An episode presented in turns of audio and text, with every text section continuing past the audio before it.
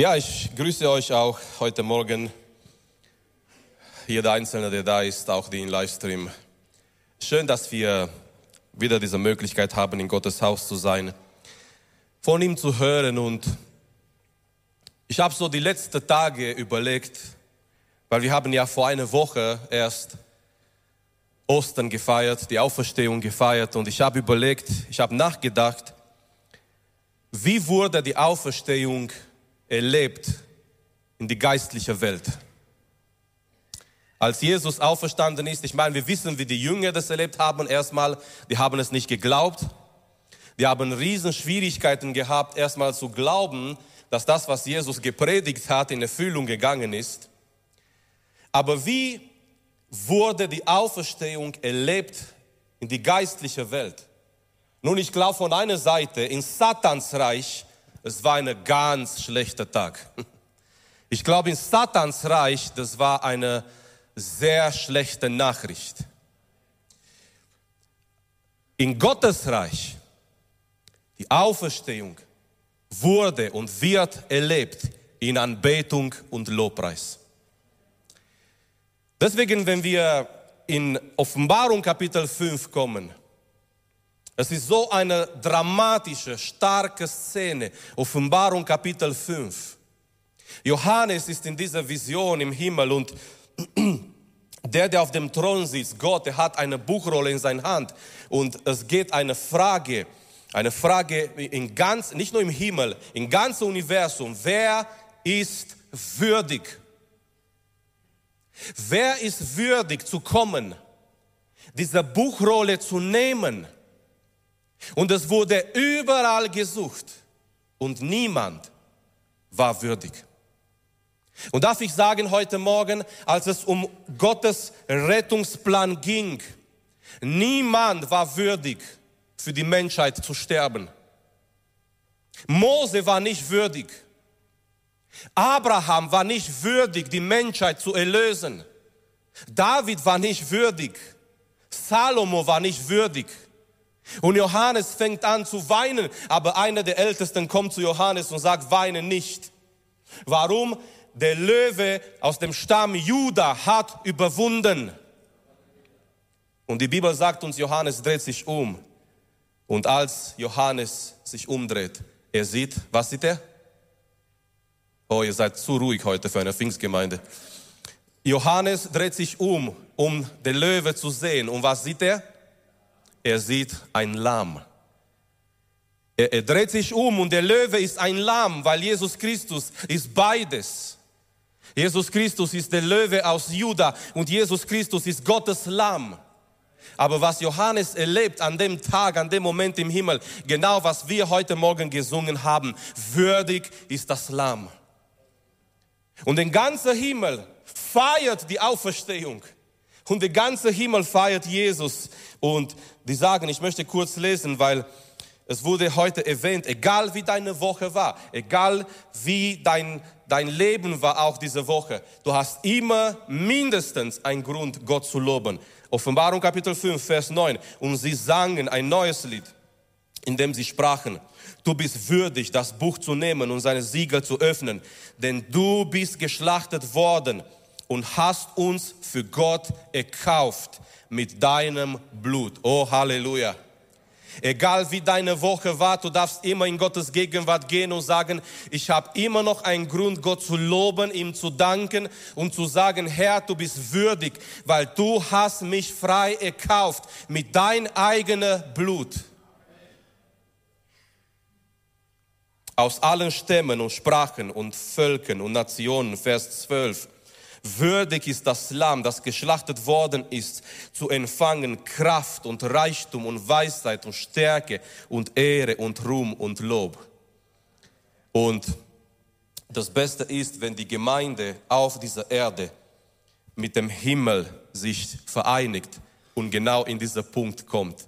Und genau das haben wir heute Morgen gemacht und wollen wir auch nachher machen. Heute Morgen, wir wollen zusammen mit dem Himmel genau das tun. Die Auferstehung wird immer und immer und immer gefeiert, indem wir sagen, er ist würdig, er hat sein Blut für uns gegeben, aber er lebt in Ewigkeit. Geschwister, wie gesagt, wir haben jetzt vor einer Woche, wir haben Ostern gefeiert und man denkt vielleicht, ja, okay, Ostern ist jetzt vorbei, die Auferstehung, wir haben das gefeiert, bisschen mit den Familien vielleicht Zeit gebracht, äh, verbracht, wir haben vielleicht ein bisschen gegessen, aber was hat die Auferstehung, was hat Ostern mit meinem Leben zu tun? Nun, eigentlich alles. Die Auferstehung Ostern soll und muss so viel mit unserem Leben zu tun haben. Und diese Realität, äh, diese Kraft der Auferstehung sollte eine Realität in unserem Leben sein. Und mein Thema heute Morgen, ich habe mehrere, mehrere Richtungen gedacht, aber letztendlich, ich habe mich entschieden für eine Sache. Und zwar mein Thema, das Thema heute Morgen heißt, auferweckt mit Jesus. Auferweckt mit Jesus.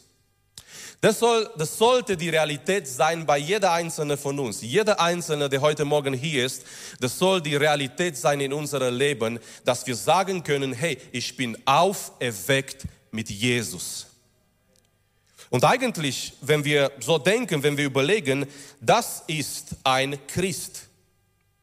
Ein Christ, Mann oder Frau, ein Christ ist nicht jemand, der ein bisschen geistlich eine Reparatur in sein Leben gemacht hat, ist nicht jemand, der etwas Altes renoviert hat.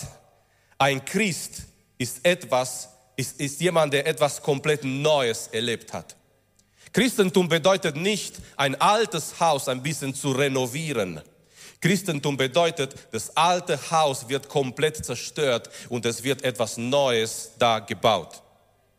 Zum Beispiel Paulus, er sagt in Galater Kapitel 2 im Vers 20, ich bin mit Christus gekreuzigt und nun lebe ich, aber nicht mehr ich selbst, sondern Christus lebt in mir.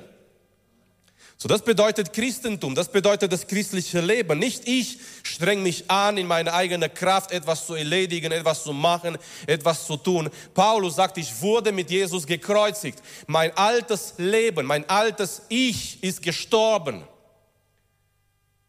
Ich lebe jetzt aber nicht mehr ich, sondern Christus lebt in mir.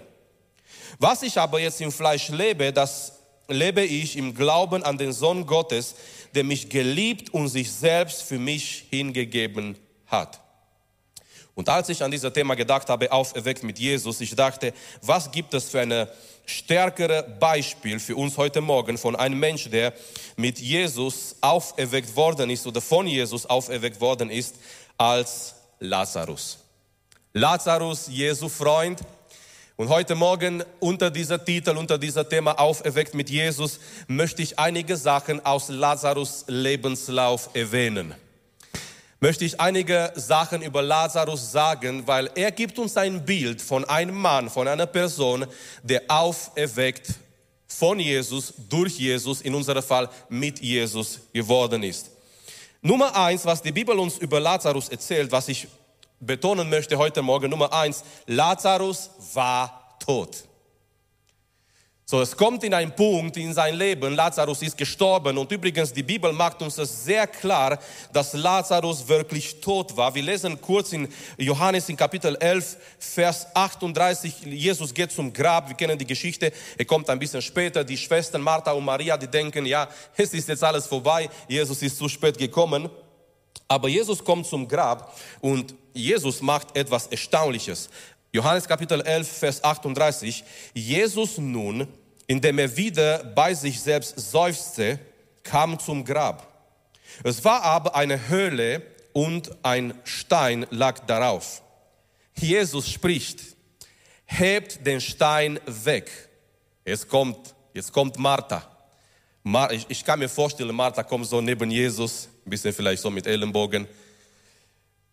Martha, die Schwester des Verstorbenen, spricht zu ihm, Herr, er riecht schon, denn er ist schon vier Tage hier.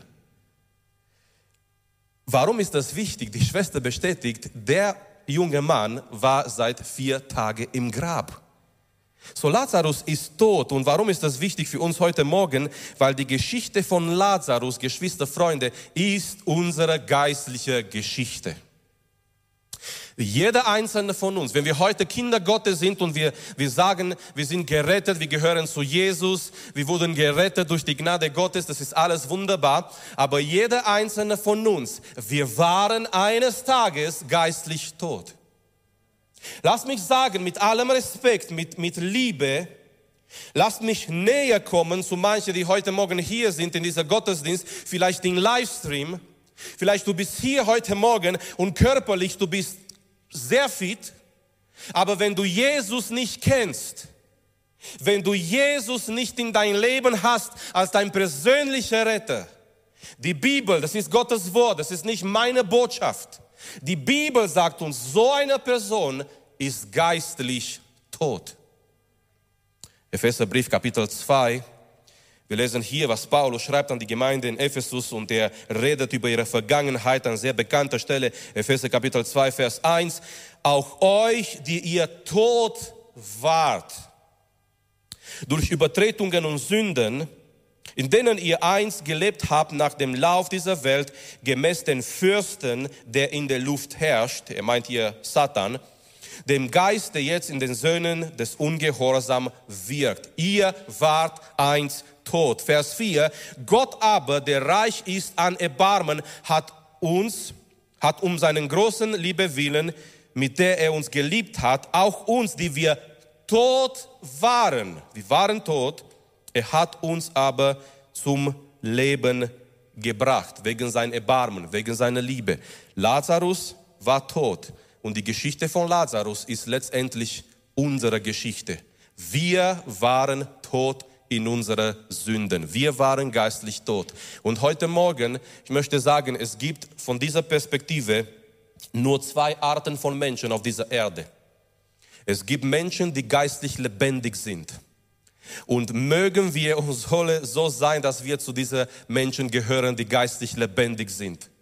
Auf die andere Seite sind Menschen, die leben körperlich, ihre Körper lebt, ihre Körper funktioniert, äh, alles funktioniert wunderbar in ihrer Körper, ihre Gedanken, ihr Verstand, alles funktioniert, aber weil sie von Gott getrennt sind, weil sie Gott nicht kennen, diese Menschen sind geistlich tot. Und wenn wir Lazarus anschauen, er ist dort in dieser Grab seit vier Tagen. Die, Mar die Schwester sagt, er, er riecht. Herr, mit anderen Worten, willst du das wirklich tun? Wenn wir diesen Stein entfernen, vielleicht wir blamieren uns, es kommt ein Gestank daraus. Wenn wir jetzt überlegen, Lazarus war dort in dieser Grab seit vier Tagen, niemand und nichts konnte ihm helfen. Kein motivationale Rede konnte ihm helfen. Kein positiver Denken konnte ihm helfen. Man konnte nicht vorbeilaufen und sagen durch diesen Stein, hey Lazarus, komm, es wird besser werden. Nein, der junge Mann war tot. Niemand und nichts konnte ihm helfen. Und so kommen wir zu seinem zweiten Punkt in seinem Lebenslauf. Lazarus wird zum Leben gebracht. Lazarus wird zum Leben gebracht und wir lesen hier in Johannes in Kapitel 11 nochmal, was geschieht. Und zwar in Vers 42. Jesus betet erstmal zum Vater. Er sagt hier, ich aber weiß, dass du mich alle Zeit hörst, doch um der umstehenden Menschen willen habe ich es gesagt, damit sie glauben, dass du mich gesandt hast. Und jetzt kommt Vers 43. Und als er dies sagte, rief er mit lauter Stimme, Lazarus, komm heraus. Und der Verstorbene kam heraus an Händen und Füßen mit Grabtücher umwickelt und sein Angesicht mit einem Schweißtuch umhüllt. Jesus spricht zu ihnen, bindet ihm los und lasst ihm gehen. So, es kommt dieser Moment, dieser Tag, sie machen diesen Stein weg. Lazarus ist seit vier Tagen tot. Niemand, nichts kann ihm helfen. Aber dann kommt Jesus Christus. Dann kommt der Sohn Gottes. Und der Sohn Gottes, er sagt mit lauter Stimme, Lazarus kommt raus. Geschwister, das ist unsere geistliche Geschichte.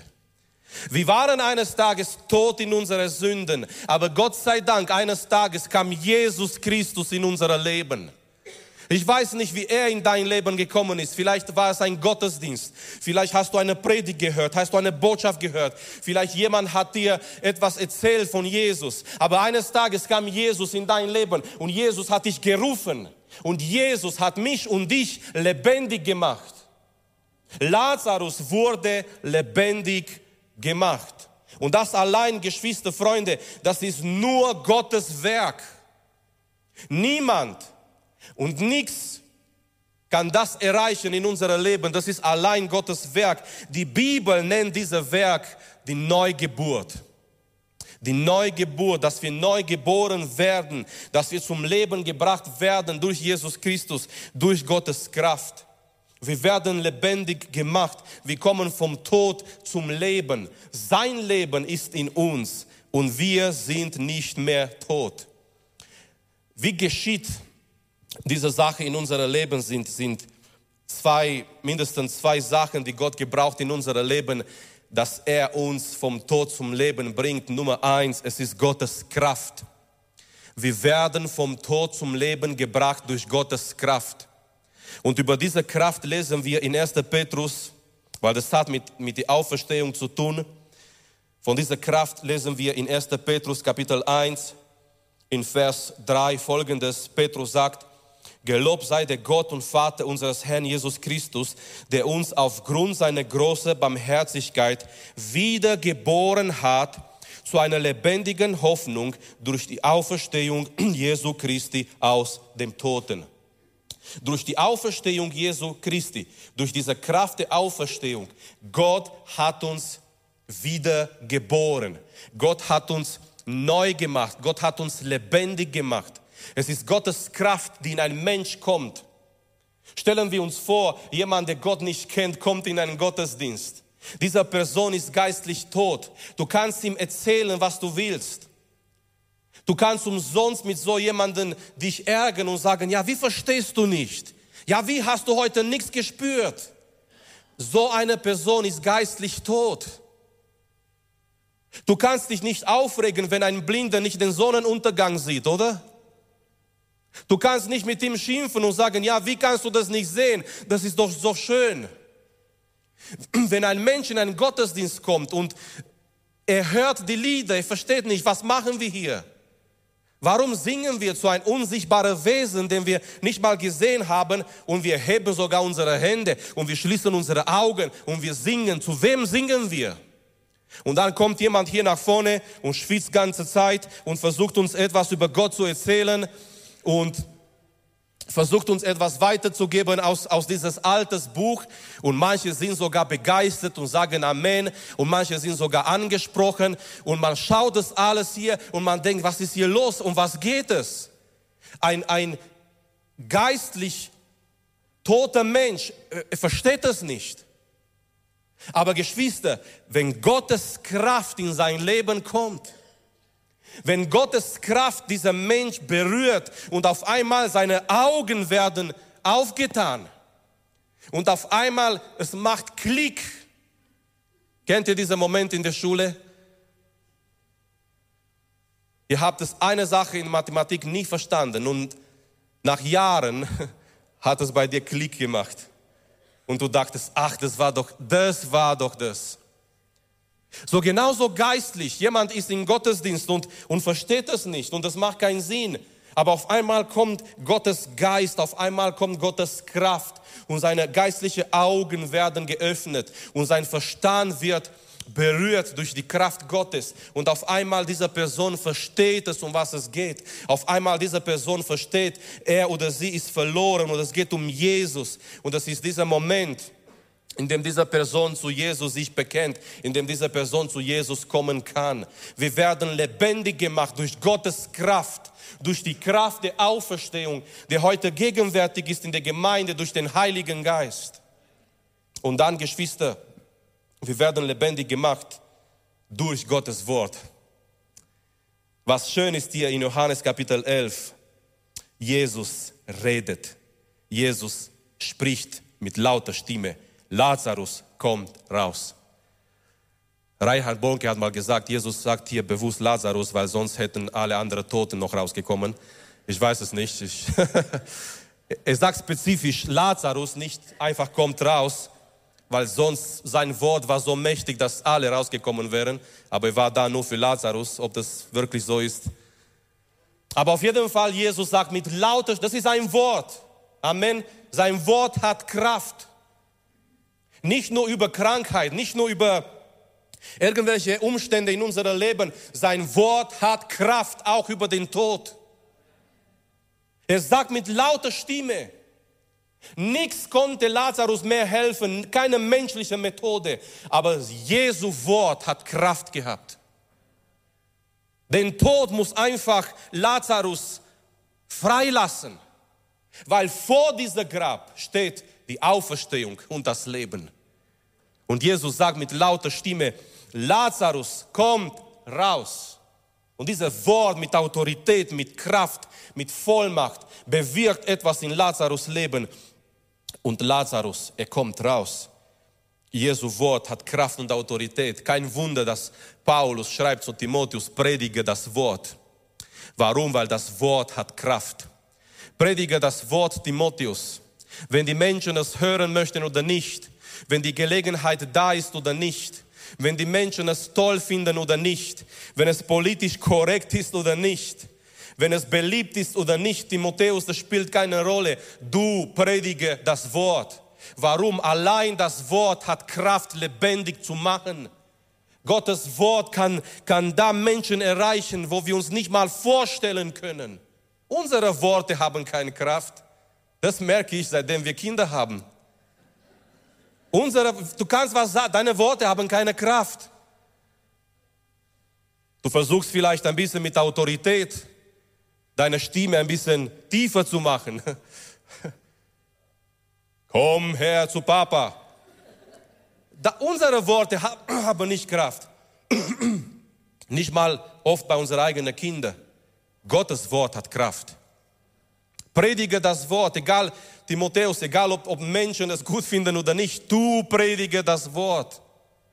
Ich liebe die Geschichte mit der, der jüngere Prediger, der am Anfang seine, seines Dienstes war und er kämpfte mit diesem Aspekt des Dienstes. Die Gemeinde war nicht so richtig voll und irgendwann dort in dieser Stadt, wo er wohnte, es kam ein sehr gewaltiger, sehr großer Sturm und wow, er hat sich überlegt, nachdem dieser Sturm gekommen ist, er hat sich überlegt, so nächsten Sonntag werde ich predigen, warum hat Gott diesen Sturm gelassen, zugelassen. Und in der Tat, nächsten nächste, nächste Sonntag war die Gemeinde komplett voll. Und der junge Mann war so begeistert und nach dem Gottesdienst, er ging zu seinem Vater und hat gesagt, guck mal Vater, ich habe immer so die Bibel gepredigt, ja, die Menschen sind nicht so richtig gekommen, jetzt war dieser Sturm, dieser Hurricane und also nicht Hurricane, sondern Hurricane. Äh, jetzt kam dieser Sturm und jetzt war die Gemeinde komplett voll. Was soll ich jetzt machen? Und der, der alte Pastor, der alte Mann hat gesagt, predige die Bibel, dann wirst du immer eine Botschaft haben. Ansonsten, du wirst eine Botschaft haben, nur wenn ein Sturm kommt. Predige das Wort, dann wirst du immer eine Botschaft haben. Amen. Wir haben immer eine Botschaft. Wir müssen nicht warten, dass Corona kommt, dass ein Erdbeben kommt, dass irgendwas geschieht in der Welt, der Krieg in der Ukraine und dann predigen, oh, jetzt, jetzt können wir was predigen. Nein, wir haben immer eine Botschaft. Und diese Botschaft ist Gottes Wort. Also Lazarus wurde lebendig gemacht durch Gottes Kraft, durch Gottes Wort. Und die Bibel sagt uns schon in Hesekiel, wenn wir hier lesen, in Hesekiel Kapitel 37, dieser berühmte Kapitel von dieser trockenen Tal mit dieser trockenen Gebeine, Gebeine. Hesekiel Kapitel 37, Vers 12, wir lesen folgendes. Und das, das ist prophetisch, ein prophetisches Wort. Gott ist ein, ein Gott, der Menschen lebendig machen möchte.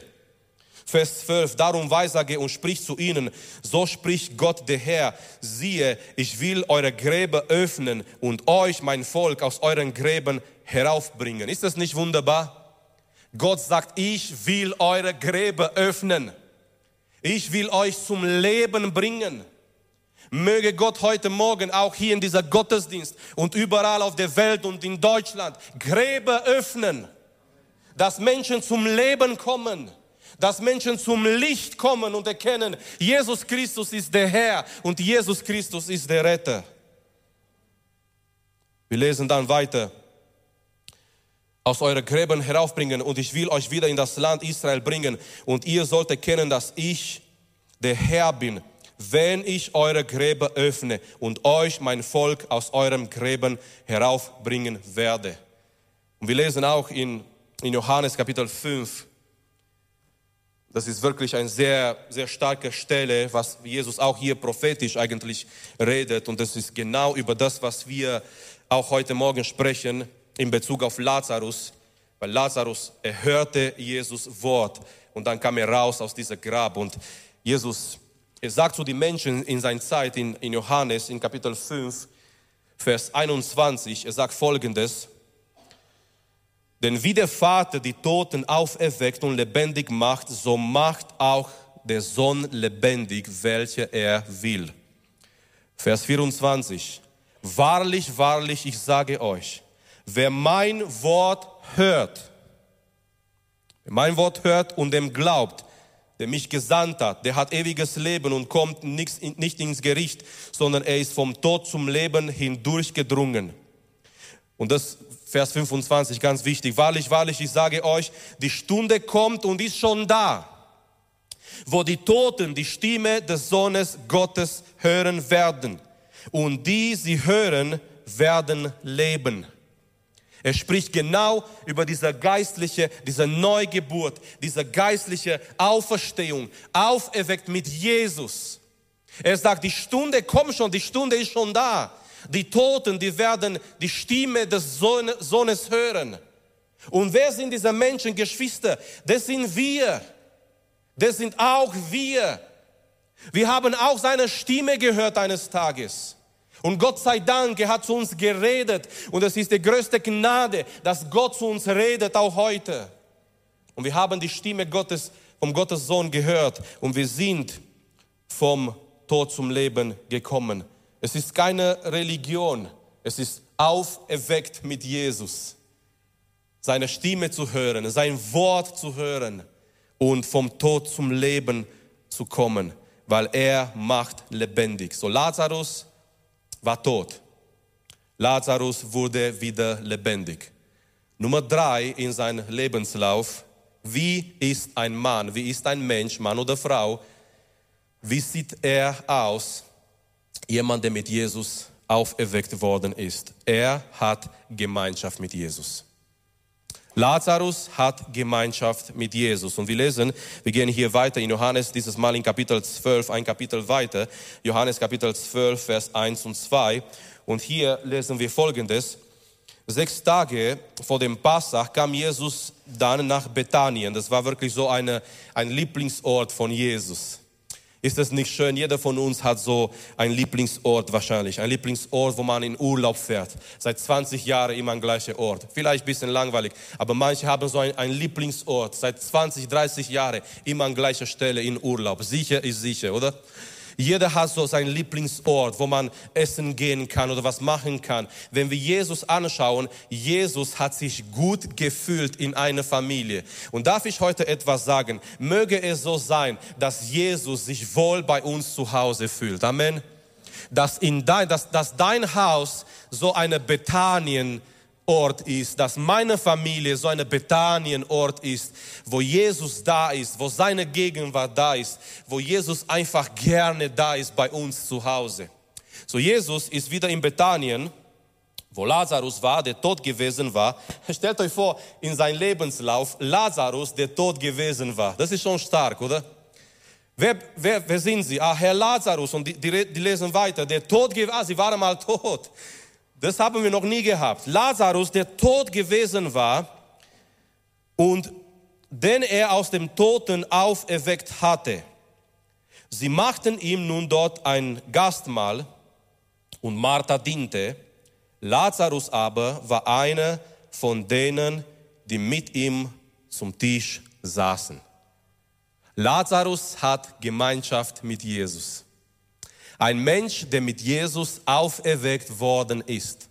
Ein Mensch, der vom Tod zum Leben gekommen ist mit Jesus Christus, durch Jesus Christus. So ein Mensch hat Gemeinschaft mit Jesus. In der damaligen Zeit, man, man hat am Tisch, man saß am Tisch, eigentlich die lagen rund um den Tisch. Es gab damals keine, so die Stühle, die wir heute haben, die, die lagen so rund, zusammen rund um den, um den Tisch. Ähm, aber damals hat man gegessen mit Freunden. Deswegen die Pharisäer in den Evangelien, die sagen, wie kann euer Meister mit Zöllner und mit schlechten Leuten essen? Weil damals die Botschaft war, wenn ich mit dir zusammen esse, wir sind Freunde. Und die haben ihm, die haben ihm ein Nickname gegeben, der Freund der Sünde. Und Mann haben sie recht gehabt, er ist der Freund der Sünde. Er liebt nicht die Sünde, aber er möchte Sünder retten aus ihrer Sünden. Die haben über Jesus gesagt, euer Meister, euer Rabbi, er ist der Freund der Sünde. Und er, er war da am, am Tisch mit, mit Leuten, mit Sünder und die Pharisäer konnten das nicht verstehen, weil in der damaligen Kultur so zusammen zu sein am Tisch, das bedeutete, wir haben Gemeinschaft, wir sind Freunde, wir sind gut zusammen. Und wir lesen hier über Lazarus, ein Mensch, der mit Jesus oder von Jesus auferweckt worden ist, ist jemand, der Gemeinschaft mit Jesus hat. Das bedeutet nicht ein, ein Sonntag-Christ. Ein Sonntag-Christ, der ein bisschen Gemeinschaft mit Jesus hat einmal in der Woche, ein bisschen irgendwelche Lieder singt mit den Lippen und in den Gottesdienst kommt und wir singen die Lieder, wir gehen nach Hause und das war's. Gemeinschaft mit Jesus unter der Woche, Gemeinschaft mit Jesus im Alltag. Und Geschwister, weil Jesus lebt, Nein, ich werde das nicht singen, ich meine das nicht, dieses Lied. Weil Jesus lebt, wir können ihm erleben. Weil Jesus lebt, wir können mit ihm reden, wir können zu ihm kommen, wir können Gemeinschaft mit dem Herrn haben. Weil er lebendig ist. Es ist nicht einmal in der Woche, dass wir uns an ihm erinnern. Es ist nicht mal einmal im Jahr am Osten, dass wir an ihm denken, wir erinnern uns an ihm. Nein. Nicht nur, dass wir uns an ihm erinnern, wir erleben ihn. Wir kommen zusammen und wir erleben ihn. Und im Alltag, das ist das Schöne. Gottesdienst ist nicht nur hier einmal äh, in der Woche. Gottesdienst ist jeden Tag in unserem Leben. Gottesdienst, wir haben gehört heute, Gottesdienst im Gefängnis um Mitternacht. Um Mitternacht, die waren, die haben Wunden gehabt auf ihrem Rücken, Paulus und Silas. Und was haben sie gesagt? Lass uns Gottesdienst machen. Ja, aber wir haben kein Band, kein Problem. Wir machen das Musik. Die haben angefangen zu singen. Und ich glaube nicht, dass es traurige Lieder waren irgendwie oder nein, die haben, die Bibel sagt uns, die haben angefangen, Gott zu loben. Gottesdienst um Mitternacht im Gefängnis. Warum? Weil, weil Jesus lebt, wir können, wir dürfen Gemeinschaft mit ihm haben. Da, wo du bist im Alltag, such diese Gemeinschaft mit dem Herrn. Hab ein Verlangen, ein Hunger nach mehr von Gott, nach mehr von Jesus, nach mehr in seine Gegenwart zu gehen. Schau, was dich hindert im Alltag, mehr Gemeinschaft mit Jesus zu haben. Vielleicht Prioritäten, vielleicht Sachen, die nicht unbedingt was zu suchen haben in unserem Leben. Aber Jesus, er erwartet uns in dieser Gemeinschaft mit ihm. Ich liebe diese Stelle, wenn Jesus das Abendmahl feiert mit seiner Jünger und wenn wir so die Möglichkeit gehabt hätten, ein bisschen in, in die Köpfe von den Jüngern zu schauen. Die kommen alle dort. Judas, er überlegt, wie er Jesus verraten kann. Petrus, er überlegt vielleicht, er ist der Beste, der Größte von allen. Die anderen Jünger, die da sind, die sind alle dort am Tisch. Jeder mit seinen Gedanken. Und Jesus schaut sie an. Und Jesus sagt, ich habe mir sehr gewünscht, diese Passach mit euch zu feiern. Es ist dieser Herz Jesu, dieser Wunsch nach Gemeinschaft. Die Jünger waren irgendwie jeder in seiner eigenen Welt. Johannes hat vielleicht etwas gedacht, Andreas hat vielleicht etwas gedacht, die anderen haben etwas gedacht. Jeder war so in seiner eigenen Welt. Und Jesus schaut sie an, die waren nicht vollkommen. Aber Jesus sagt, ich habe mich so sehr gewünscht, diese Abend, diese Passach mit euch zu feiern. Und ich kann mir vorstellen, Geschwister, wenn wir in seine Gegenwart kommen, er schaut uns an, er kennt uns am besten. Und doch sagt er zu jeder einzelne von uns, ich habe mich so sehr gewünscht, dass wir Gemeinschaft heute Morgen haben. Und das wäre so schade, Geschwister, dass wir hier kommen und dass wir diese Gemeinschaft mit ihm verpassen. Amen. Weil er ist hier. Jesus ist hier gegenwärtig. Aber nicht nur das in unserem Alltag. Er möchte auch diese Gemeinschaft mit uns haben. Wenn wir aufstehen, den ganzen Tag hinüber, er ist da. Er ist mit uns. Er ist gegenwärtig in unserem Leben. Also ein Mensch, der auferweckt ist. Ja, wir haben gesehen, Lazarus war tot, Lazarus wurde lebendig gemacht, Lazarus hat Gemeinschaft mit Jesus. Lass mich zum Schluss kommen, ich erwähne noch einen Punkt und dann sind wir durch. Dann haben wir wirklich die Möglichkeit, vor Gott zu kommen, im Gebet, in Anbetung, ihm zu suchen. Ich erwähne diese Sache hier. Ein Mensch, der von Jesus auferweckt worden ist, ist ein Zeugnis für Jesus. Ist ein Zeugnis für Jesus. Und wir lesen, äh, wir lesen hier über Lazarus. Lazarus war eine lebendige Predigt, wirklich. Man kann das so sagen, äh, eine lebendige Predigt. Und einer der, der größten Argumente für die Auferstehung sind Menschen, die von Jesus verändert wurden. Man kann, man kann sich die Veränderung bei den Jüngern nicht erklären ohne die Auferstehung, ganz, ganz offen, ganz ehrlich. Man kann sich die Veränderung bei den Jüngern nicht erklären ohne die Auferstehung. Alle sind weggerannt. Der größte von allen, Petrus, er hat dreimal gesagt, ich kenne ihn nicht. Lass mich in Ruhe. Ich will nichts hören von dieser Jesus. Und dann geschieht etwas. Gar nicht so lange danach, der gleiche Petrus steht auf, Tausende von Menschen sind vor ihm und er sagt, ihr habt ihn gekreuzigt. Petrus, was ist passiert? Was hast du für einen Kurs gemacht? Wie wirst du mutig in 50 Tage? Nein, es war die Auferstehung. Ein Thomas, der sagt, ich werde nicht glauben, bis ich seine Narben sehe. Ein Thomas, er geht laut die kirchliche Tradition bis nach Indien und stirbt dort für den Herrn. Und die anderen, und die anderen, und die anderen. Einer der größten Feinde des Christentums, Saul aus Tarsus. Er bekehrt sich zu Christentum. Und er wird einer der größten Verteidiger, der größten Menschen, der auf dieser Erde gelebt hat.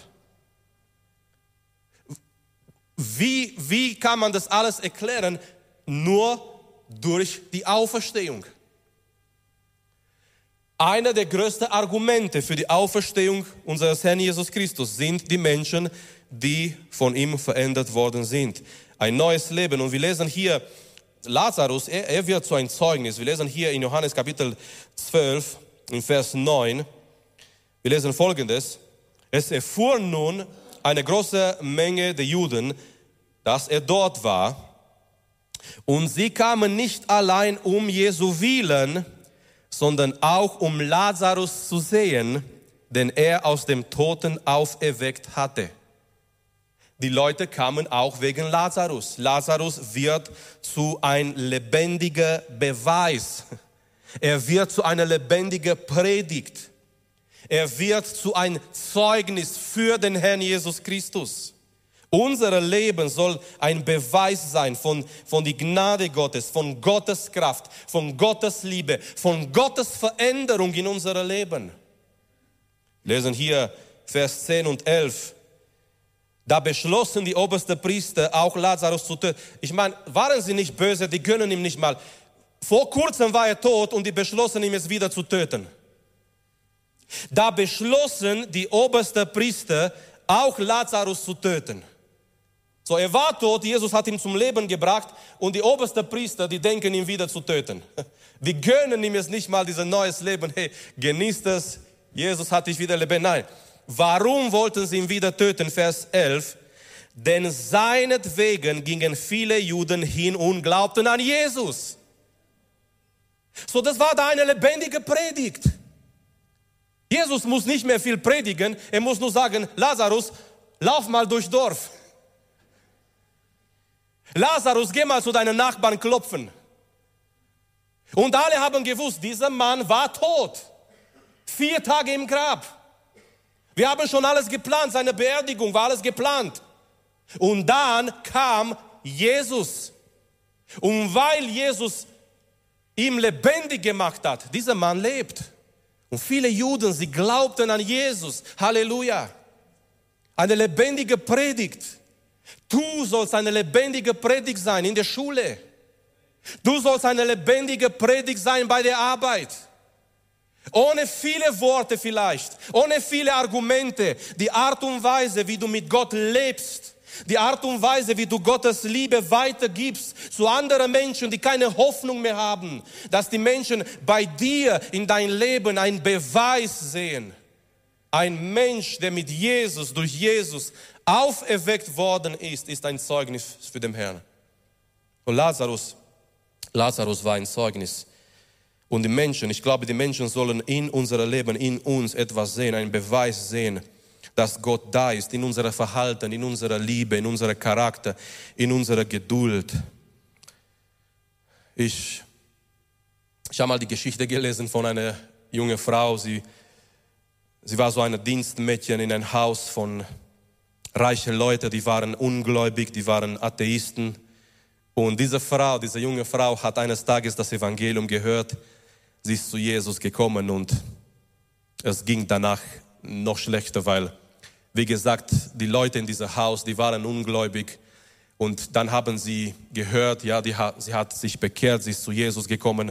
Und die haben angefangen, ihr das Leben schwer zu machen. Und eine Sache, die haben immer gesagt, ja, wo ist Gott? Zeig uns, wo Gott ist. Du hast dich jetzt bekehrt, du bist zu Jesus gekommen. Ja, zeig uns, wo Jesus ist. Und eines Tages kam sie auf eine sehr interessante Idee. Sie hat gesagt, so kommt jetzt alle in Wohnzimmer, ich werde euch zeigen, wo Gott ist. In mein Leben, ich werde euch zeigen, wo Gott ist. Und die sind alle gekommen damit. Hund und Katze und alle waren dabei im Wohnzimmer. Und diese junge Frau, sie ging in, in, im Wohnzimmer, war so ein Riesenteppich. Riesenteppich. Und sie hat diesen Teppich weggenommen und weggetan und sie hat gesagt, so schau mal unter dieser Teppich, ist das sauber oder schmutzig? Oh, sehr sauber, hat man sie gesagt. Da ist Gott. Bevor meiner Bekehrung habe ich eure ganze Schmutz unter dieser Teppich gekehrt. Er hat mich verändert, schau unter dem Teppich, jetzt ist sauber. Sie hat es nicht anders gewusst, aber sie wollte sagen, Jesus hat mein Leben verändert. Bevor ich Jesus kannte, eure ganze Schmutz habe ich unter dieser Teppich gekehrt. So, jetzt schau mal unter dem Teppich, jetzt ist er sauber. Keiner sieht es, aber ich mag das, weil ich kenne Jesus. Der Punkt von dieser kleinen lustigen Geschichte ist, Jesus verändert mein Leben und ich darf ein Zeugnis sein für andere Menschen. Wenn Menschen sagen, wo ist Gott, wo ist Jesus, dass mein Leben sagen kann, er ist hier. Er ist in mein Leben. Er ist hier, er ist in meiner Familie. Ich verzweifle nicht, ich glaube an, an ihm, ich habe Hoffnung. Ich gehe nicht mit dieser Strom der Welt, Negativismus und schlechten Nachrichten. Nein, weil ich habe Jesus. Und da, wo ich hingehe in der Welt, ich trage Hoffnung mit und, und Liebe mit mir in mein Herz zu diesen Menschen. Auferweckt mit Jesus. Lazarus war tot. Das ist unsere Geschichte. Und wenn es bei manchen heute Morgen noch die Geschichte so ist, ich wünsche mir so sehr, dass in so einem Gottesdienst Gott Menschen lebendig macht. Um das geht es.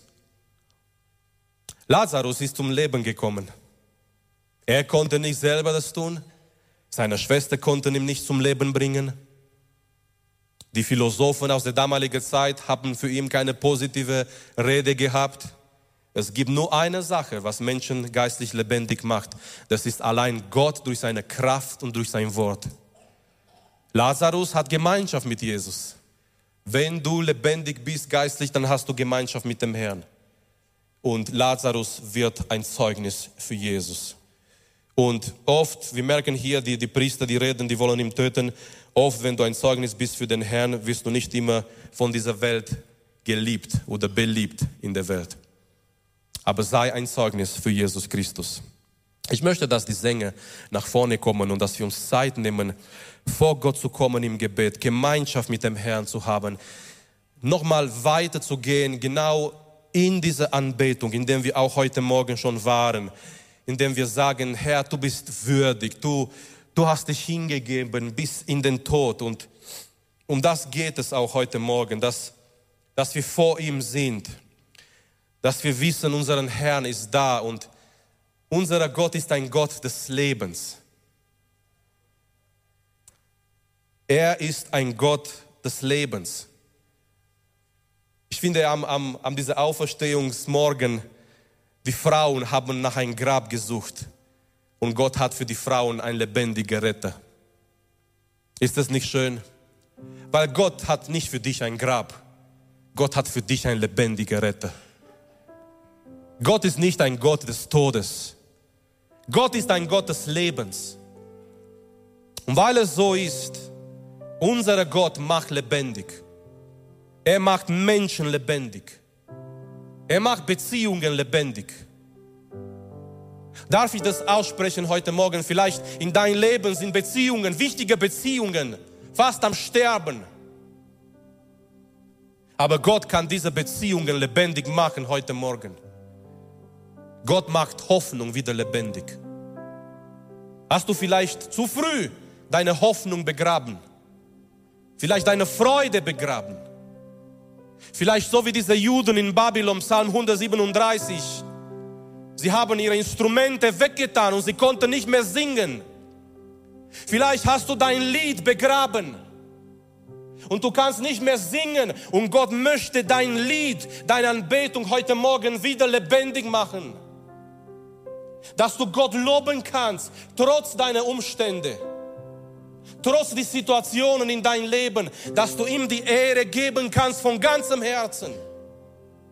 Er kann Gemeinden lebendig machen. Und möge es so kommen, auch in Deutschland. Vielleicht wir schauen das irgendwo auf der Welt und wir sehen Erweckungen, wir sehen Menschen, die Gott suchen und wir denken, wow, in Deutschland ist das viel zu schwierig. Nein, ist es nicht. Gott ist Gott überall. Er kann Gemeinden lebendig machen. Er kann junge Menschen lebendig machen. Lasst uns gemeinsam aufstehen. Und lasst uns beten, lasst uns vor Gott kommen im Gebet. Ich möchte auch die Möglichkeit geben, wenn jemand Gebet braucht, auch für die Anliegen möchten wir beten. Da wo Krankheit ist, Gott bringt Gesundheit. Da wo Anfechtungen sind, Gott kann einen Weg schaffen heute Morgen. Wenn du etwas hast auf dein Herz, in dein Leben, komm ruhig hier nach vorne. Wenn du Leben brauchst vom Herrn, wenn du sogar sagst heute Morgen, ich möchte so richtig wieder lebendig sein, geistlich, vielleicht dein Gebetsleben ist nicht mehr so lebendig, wie es mal war. Vielleicht sogar deine Beziehung mit dem Herrn. Du brauchst irgendwo in einem Bereich deines Lebens neue Belebung, neue Leben. Ich möchte dich einladen, nach vorne zu kommen. Wenn jemand sich entscheidet, heute Morgen Jesus zu folgen, sich taufen zu lassen, ich möchte dich einladen zu kommen und diese Entscheidung für Jesus Christus zu treffen. Wenn du sagst heute Morgen, ja, ich möchte ein Zeugnis sein und wir haben auch dieses Angebot gehört durch David, dieser Evangelisationskurs und wenn du sagst heute Morgen, dafür brennt mein Herz und ich möchte draußen gehen in der Welt, ich möchte mit Leuten reden und ich möchte auch da, wo ich bin, im Alltag ein Zeugnis sein. Ich möchte dich einladen, nach vorne zu kommen mit Christian, mit den Ältesten. Wir werden füreinander beten, egal um was für ein Anliegen es geht heute Morgen. Wir glauben, Gott hat immer noch Kraft zu verändern verändern. Gott hat immer noch Kraft, Leben zu bringen, Gesundheit zu bringen, Segen zu bringen, Kraft zu schenken heute Morgen. Er soll Leben in uns bringen. Lasst uns gemeinsam vor ihm kommen im Gebet. Und dann die Sänger, die werden anfangen zu singen, Gott zu loben. Und die Möglichkeit ist da, zum Gebet, für Gebet. Aber ich möchte die ganze Gemeinde, nicht nur diejenigen, die nach vorne kommen werden, möchte die ganze Gemeinde einladen, dass wir in einer Atmosphäre des Gebets bleiben, in einer Atmosphäre von Lobpreis. Jesus ist hier. Er, ist, er allein ist würdig. Wir schauen zu ihm Den ganzen Himmel schaut zu Jesus, zu dieser Lamm Gottes. Und die sagen, die, die sagen, auch jetzt heute Morgen, während wir hier sind in die Gemeinde Gottes Trossingen, wir dürfen wissen, was im Himmel passiert. Den ganzen Himmel sagt, du bist würdig, du bist würdig. Und die Gemeinde Gottes Trossingen, wir kommen zusammen mit dem Himmel und wir sagen, Amen, du bist würdig, unseren Herrn Jesus Christus. Du bist würdig, weil du hast dein Blut gegeben und weil du dein Blut gegeben hast, ist heute Morgen alles möglich in deiner Gegenwart. Heilung ist möglich, Befreiung ist möglich, neue Kraft, neue Leben ist möglich durch Jesus Christus. Lasst uns im Gebet kommen, lasst uns ihm suchen, lasst uns ihm die Ehre geben, lasst uns ihm anbeten heute Morgen. Unser Gott, der lebendig macht, unser Gott, der redet in unseren Situationen. Ein Wort reicht es. Lazarus, komm raus. Lazarus, du sollst leben. Ein Wort von Jesus über dein Leben und dein Leben kann sich radikal verändern. Ein Wort von Jesus in deiner Situation, nicht ein Satz, nicht eine Stunde, nicht eine Woche. Ein Wort von Jesus heute Morgen und dein Leben kann sich verändern. Glaubst du das? Suche ihm heute Morgen. Komm in seine Gegenwart und suche sein Angesicht. Wir machen das zusammen. Vater, wir beten dich an, Herr. Wir danken dir, Herr. Wir danken dir heute Morgen, Jesus. Du bist unser Herr, du bist unser Gott. Du bist da, Herr, gegenwärtig, Vater, in unserem Leben, Herr. Oh, Halleluja, Vater, du bist der Gott, der lebendig macht, Herr. Wir kommen zu deinem, vor deinem Thron der Gnade, Jesus. Auch heute Morgen, Vater, wir kommen hier in deine Gegenwart, Herr. Du bist der Gott, der lebendig macht, auch in dieser Zeit, Vater. Das glauben wir, Herr. Das ist unsere Zuversicht, auch heute Morgen, Vater, Herr. Wir glauben, dass dein Wort Kraft hat. Wir glauben, Herr, dass dein Geist da ist, dass du gegenwärtig bist, Jesus in unser Leben, Vater. Wir geben dir die Ehre, Herr. Wir danken dir heute Morgen. Wir beten dich an, Jesus. Wir erheben dich, Jesus. Wir erheben dich heute Morgen, Herr. Du allein bist würdig, Herr. Du bist Gottes Lamm. Du bist für uns gestorben, Herr. Und auch heute Morgen, wir beten dich an, Herr. Auch heute Morgen, Herr, du bist derjenige, der Menschen zum Leben bringt, Vater. Und wir beten heute Morgen, Herr, durch deine Auferstehungskraft, Herr. Ich bete, Herr, rufe du Menschen zum Leben, Herr. Wenn hier in dieser Gottesdienst Menschen da sind, Herr, die noch nicht lebendig sind geistlich, Vater, ich bete heute Morgen, strecke deine Hand aus, Herr. Und lass das Menschen zum Leben kommen, Herr. Lass das Menschen deine Stimme hören, dein Wort hören, Herr. Dein Wort hat Kraft, dein Wort hat Autorität, Herr. Auch heute Morgen, Jesus. Oh Herr, begegne du Menschen, Herr.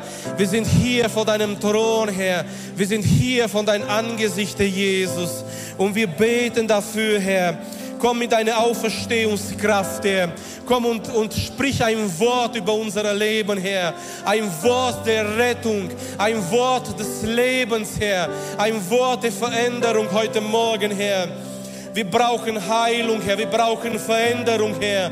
Wir brauchen Kraft heute Morgen, Herr. Halleluja, Vater. Du machst Menschen wieder lebendig, Herr. Bei dir ist es alles möglich, Vater. Und wir beten heute Morgen, Herr. Wir wollen uns demütigen, Herr. Wir wollen in Demut zu dir kommen, Herr. Wir beten, Vater, Herr, da wo Befreiung notwendig ist, Vater. Wir beten, komm mit Befreiung heute Morgen, Vater. Lass, dass die Ketten zersprengt werden. In Jesu Namen heute Morgen, Herr. Halleluja, Vater. Wir rufen deinen Namen, Herr. Wir rufen, Herr, deine, deine Kraft, Herr, und deine Autorität über unser Leben, Jesus. Herr, rühre Menschen an in dieser Gottesdienst, Herr. Halleluja, Vater. Komm und verändere Menschen, Herr. Herr, wir brauchen dich, Jesus. Wir brauchen dich, Herr, dass wir ein Zeugnis sind in der Welt, Vater. Wir brauchen dich, Herr, dass wir für dich leben, Herr, in dieser Zeit, Herr Jesus. Halleluja, Vater. Wir wollen dich suchen, Jesus. Wir suchen dein Angesicht, Herr. Wir suchen, Herr, deine Gegenwart heute Morgen, Herr. Oh, Herr, rede du ein Wort zu deiner Gemeinde, Herr. Rede ein Wort über Krankheit heute Morgen, Herr.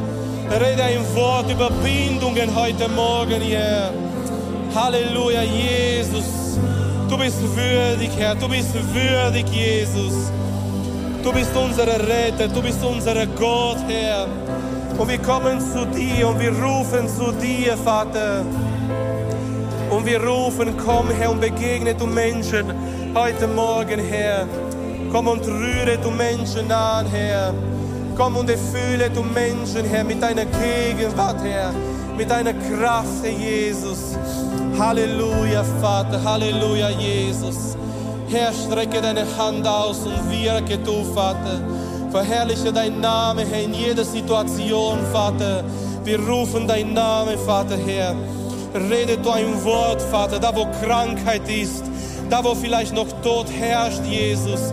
In Beziehungen, Vater, vielleicht in Familien, Herr. Vielleicht in Finanzen, Herr Jesus.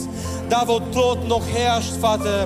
Wir beten heute Morgen, Herr, rede ein Wort des Lebens, Herr. Rede ein Wort der Veränderung, Herr Jesus, heute Morgen. Halleluja, Vater. Komm du, Herr, mit deiner Veränderung, Herr, mit deiner Kraft, Herr Jesus. Halleluja, Halleluja, Jesus. Wir brauchen dich, Herr. Wir brauchen dein Wirken und dein Wort und dein Geist, Jesus. Brauchen deine Gegenwart, Herr. Wir brauchen deine Offenbarung, Jesus. Bring du Leben, Herr. Bring du Leben in unsere Hoffnung, in unsere Glauben, Herr. Bring du Leben in unsere Anbetung, in unsere Lobpreis, Herr. Vielleicht haben wir unsere, unsere Lied weggeschmissen, Herr. Vielleicht haben wir unsere Freude verloren, Herr. Vielleicht haben wir Leben verloren, Jesus. Aber wir beten, komm, Herr. Komm mit Kraft heute Morgen. Komm mit Leben heute Morgen, Herr. Halleluja, Jesus.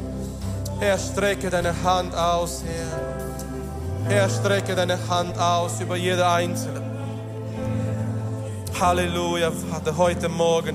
Du bist hier, Vater, du bist gegenwärtig. Herr, rühre uns an, Herr. Herr, wirke du in unser Leben, in unsere Herzen, Jesus.